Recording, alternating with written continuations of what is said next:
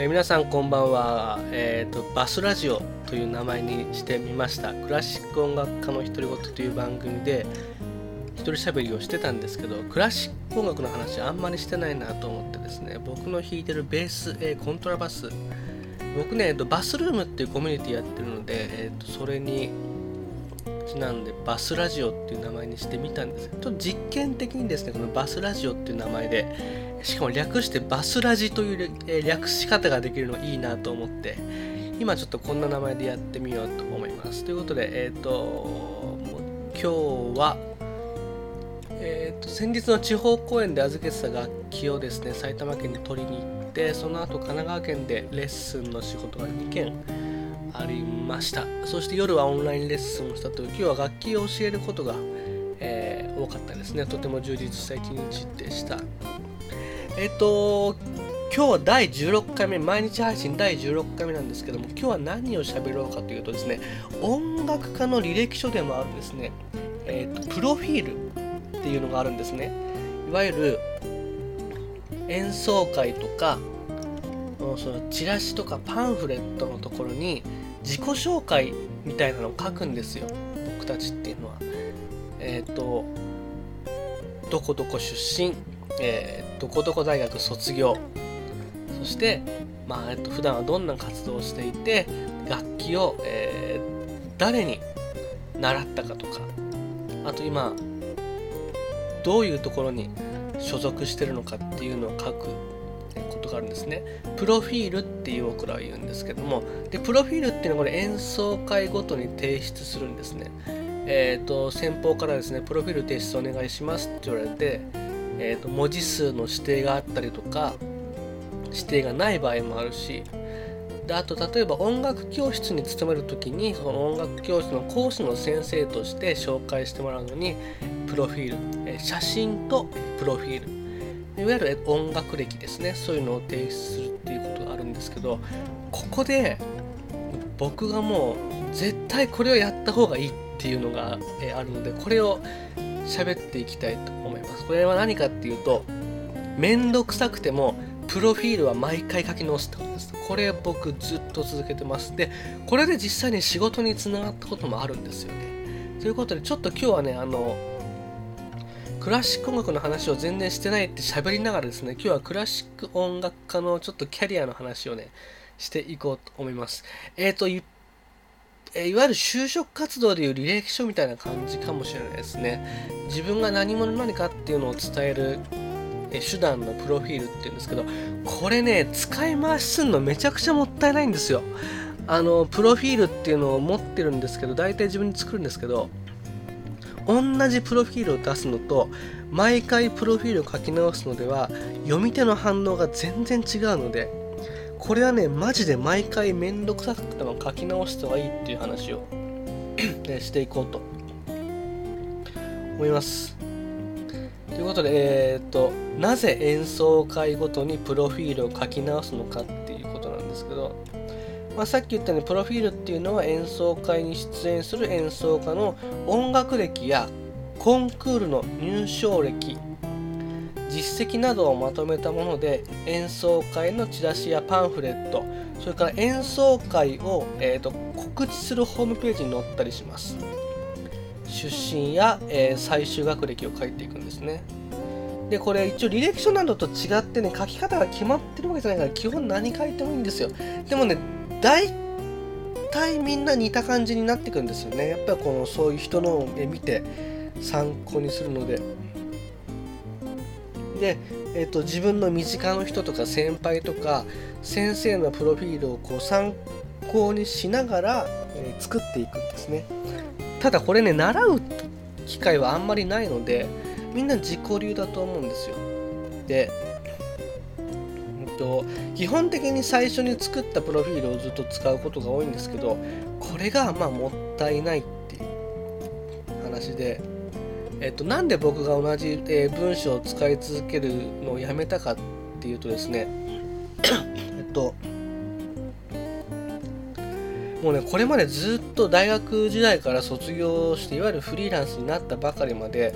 ずっと僕は同じプロフィールを使ってたんですよ。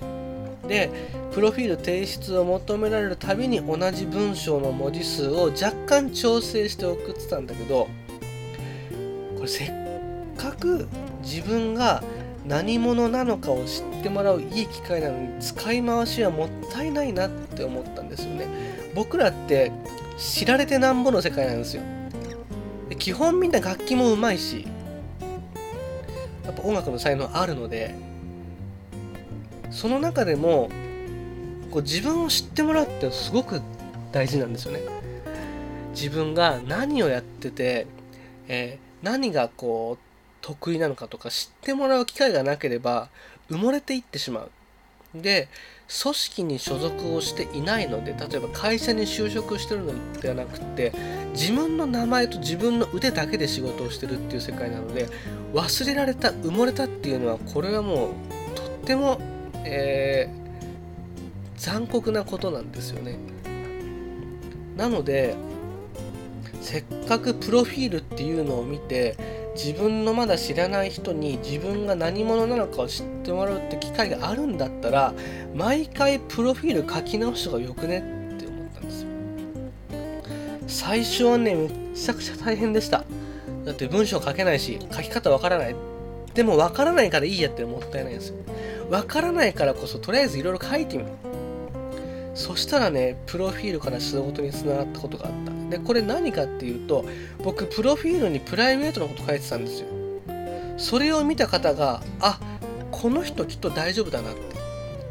こういわゆる実績とか、えーと、自分の経歴以外に自分の素の部分を書いてたっ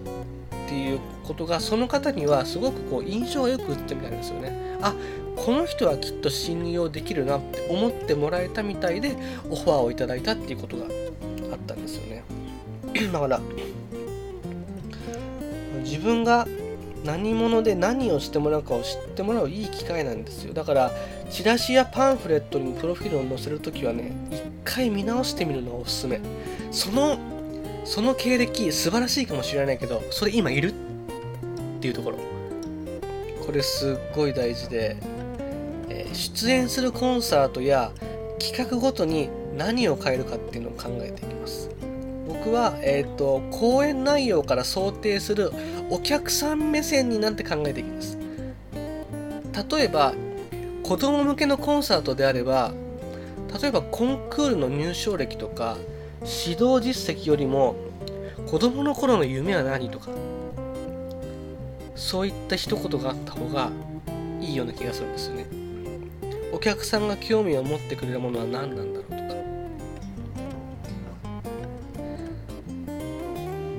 そうだから本当に例えば子供向けのコンサート正統派クラシックの音楽会それからえ先生として紹介されるアマチュアオーケストラのパンフレットえ弦楽器のトレーナーの先生として紹介される。あとは吹奏楽部の定期演奏会にゲスト出演する時そこに来てくれるお客さんが開演前それから演奏会の休憩中に読んで興味が持てる情報って何だろうって考えていくんですよ。最近だと SNS のアカウントとか、え YouTube のチャンネルとかブログ用ホームページとか、え二次元バーコードを貼る機会なんかもね増えてきました。でせっかく誰かがその自分に興味を持ってくれたのにスマホで名前を打って検索するっていうのはちょっと相手にとって大変ですよね。あこのシンさんって人はこんなことやってるんだ。じゃあ名前を調べてみようって言って井口って言ってしんのすけって打つのって結構大変なんです。なのであこの人こんなことやってるんだって言ってスマホですぐにその人の情報にアクセスできるような二次元バーコードなんかを貼っとくっていうのもいいですよね。少し前だったとそのプロフィールに Twitter のアカウント書くとか驚かれたんですけどもうこういうの全然ありだと思うんですよ。もう自分の情報への動線っていうのを相手の親指の近くに置くっていうのはこれすごい大事かもしれないですね。えー、例えば子供向けのコンサートであれば、えー、僕がよく書いてるのは、えーと、過去に子供向けの講演をやってきた実績それから、えーと、学校の音楽鑑賞教室とかに出演しているんですよっていうことを、えー、主に書いていきます。それと合わせて最後に、自分の子供の頃に好きだったものとか、え小さい頃の夢、え孫悟空とか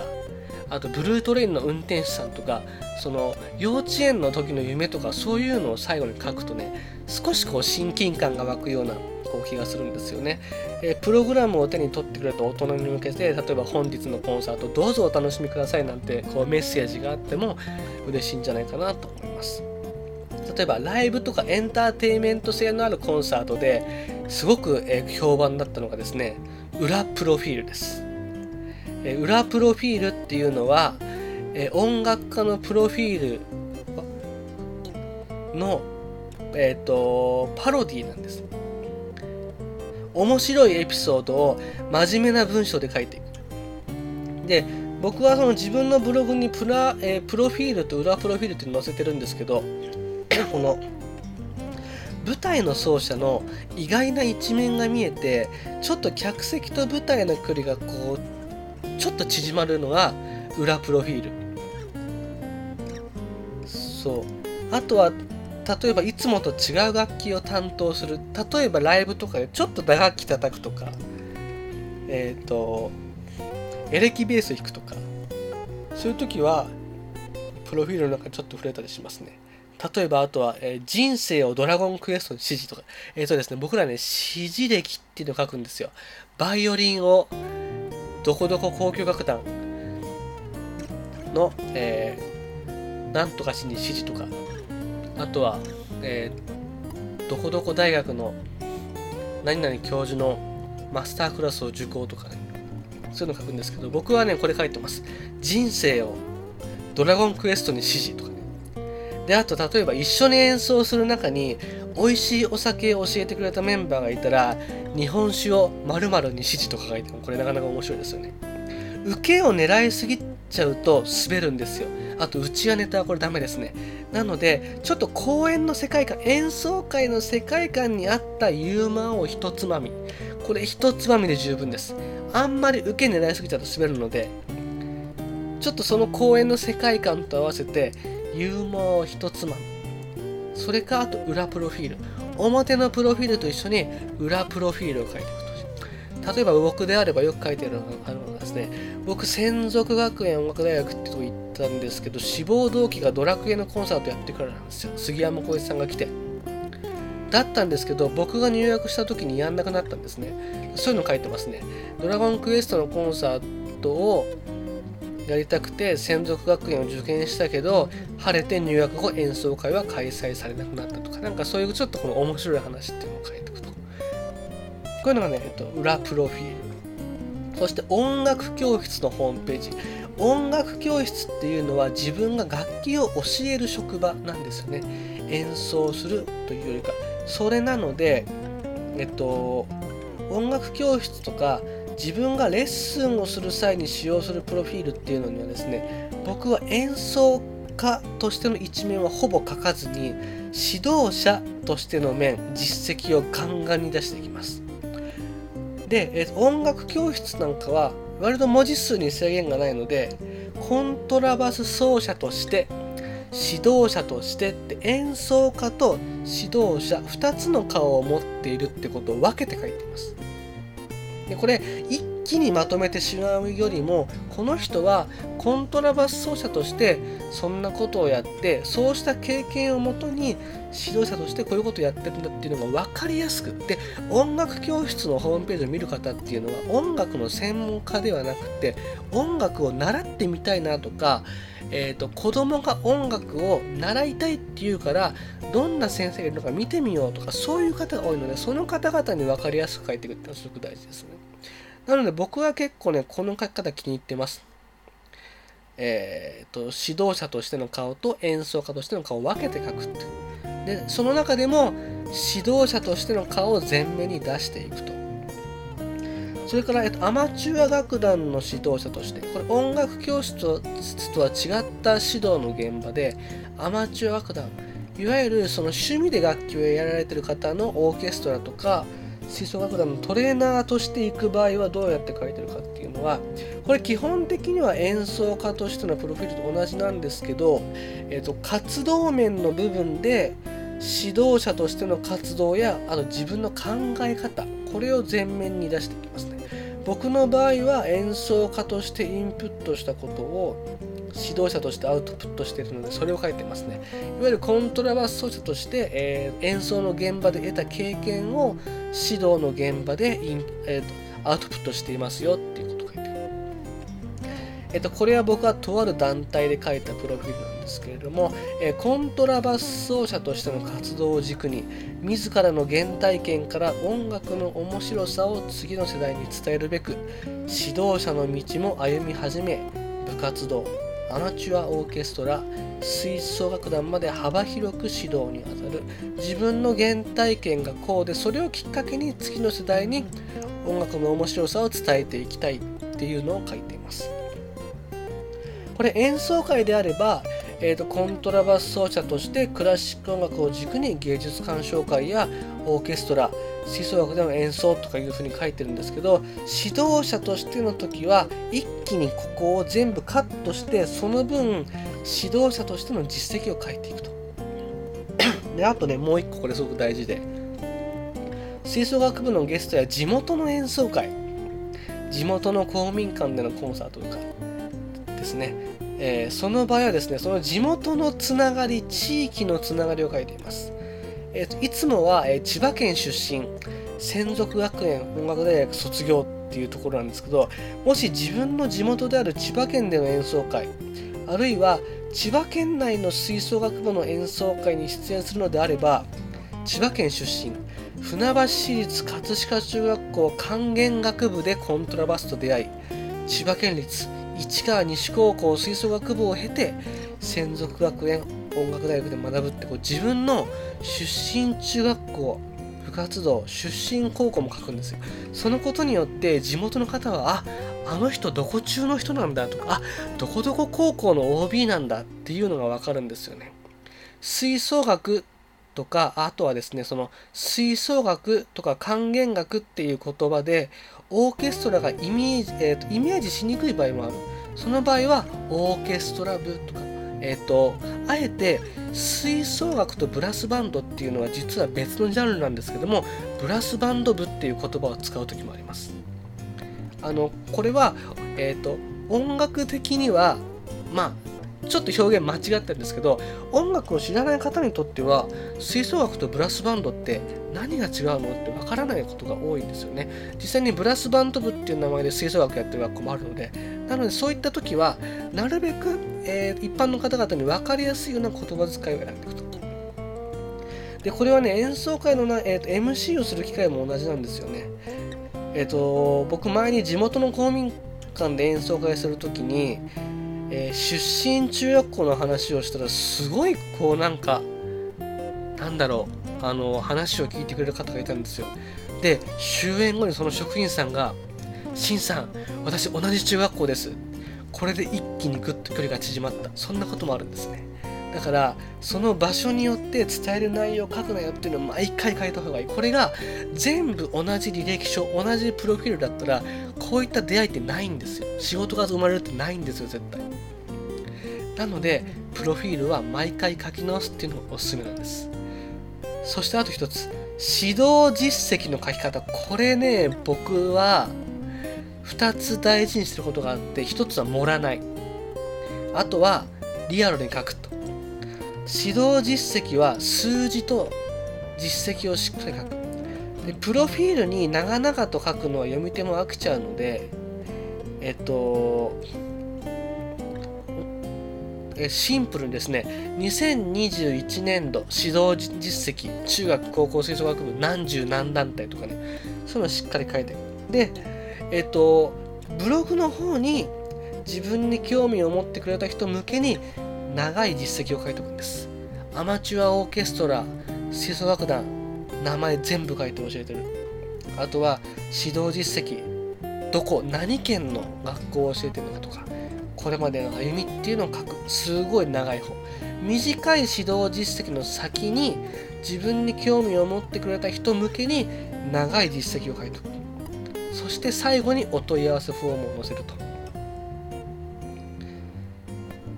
そう。こういうふうにしてねあのいろいろこのプロフィールを書くときもすごくあの工夫するだけで自分を知ってもらう大きなチャンスになるのでこれマジでおすすめです。あの楽器の練習だとかっていうのはこう日々の積み重ねでちょっとずつ成長していくんですけどこういうのってすぐできるので1日2日捧げて思いっきしこういうの書いていくっていうのはめちゃくちゃおすすめですね。こんな感じでちょっと今日はねあの自分の仕事の、えー、自分の発信の仕方について書いてたんですけどあと一つ最後に、えー、っと指導者としての活動テーマっていうのを用意しておくもいいですね。指導者としての活動テーマ。例えば吹奏楽部の全体合奏、えーと、部活全体のトレーナーとしての活動を前面に出す時と,、えーと部活の楽器の先生としての活動を前面に出す時っていうのは文章が違います。まずコントラバスのレッスンっていうのを前面に出したい時は、えーコントラバスへの理解と発展を願って吹奏楽におけるコントラバスへの理解と発展を願ってというテーマにテーマを掲げて吹奏楽におけるコントラバスの指導に力を入れているって書くんですけど指導者バンドディレクターって言うんですけど吹奏楽部全体に関わる活動を前面に出したい場合はえ、オーケストラでの演奏経験をもとに弦楽器奏者の視点から見たバンド指導をテーマに日本で希少な弦楽器を専門とした指導者として活動していると分けていますね。で吹奏楽の分野では吹奏楽指導者って言オーケストラでは音楽指導者トレーナーっていった言葉を使い分けてその業界で使われてる言葉に寄せて書いていくと。僕はプロフィール書くときにこういうふうに、えー、書いてるんですけどこれ結構大変なんですけどやって損はマジでないので特にコロナ禍でこれからどうやって活動していこうとか思う人はマジで演奏会ごとにプロフィール全部書き直す。もうめんどくさくてもその演奏会にえーと、どんな人が来てくれるんだろうお客さんってどんな層なんだろうっていうのを考えてその人が興味を持ってくれるようなプロフィールを書くっていうのはすごい大事。で僕らってどこにチャンスがあるかわからないからこういった積み重ねが大事なんです。楽器をやるだけじゃなくて自分をどうやって伝えていくかっていうのをこういろいろいろいろいろいろもうとにかく考えて考えてプロフィールを作って自分の情報を親指のすぐ元に置いておく二次元バーコードを貼ってすぐ飛べるようにしておくこれがすごい大事なので演奏会のとか企画ごとにプロフィールを書き直すっていうのはめちゃくちゃ大事ですよっていうお話をしてきました。えー、ということで、えーと、バスラジオではですね、えー、ちょっとバスラジオってなんかシンプルで喋りやすくていいな。バスラジオではお便りを募集しておりますので、えー、と何か、えー、お話ししてほしいこと、質問などございましたら、どしどし送ってください。ということで、今日も日付が変わる前に更新ができました。毎日配信16日目に突入です。ということで今日は、えこの辺でおしまいにしようと思います。本日もご拝聴いただきありがとうございました。一日お疲れ様でした。それではまた。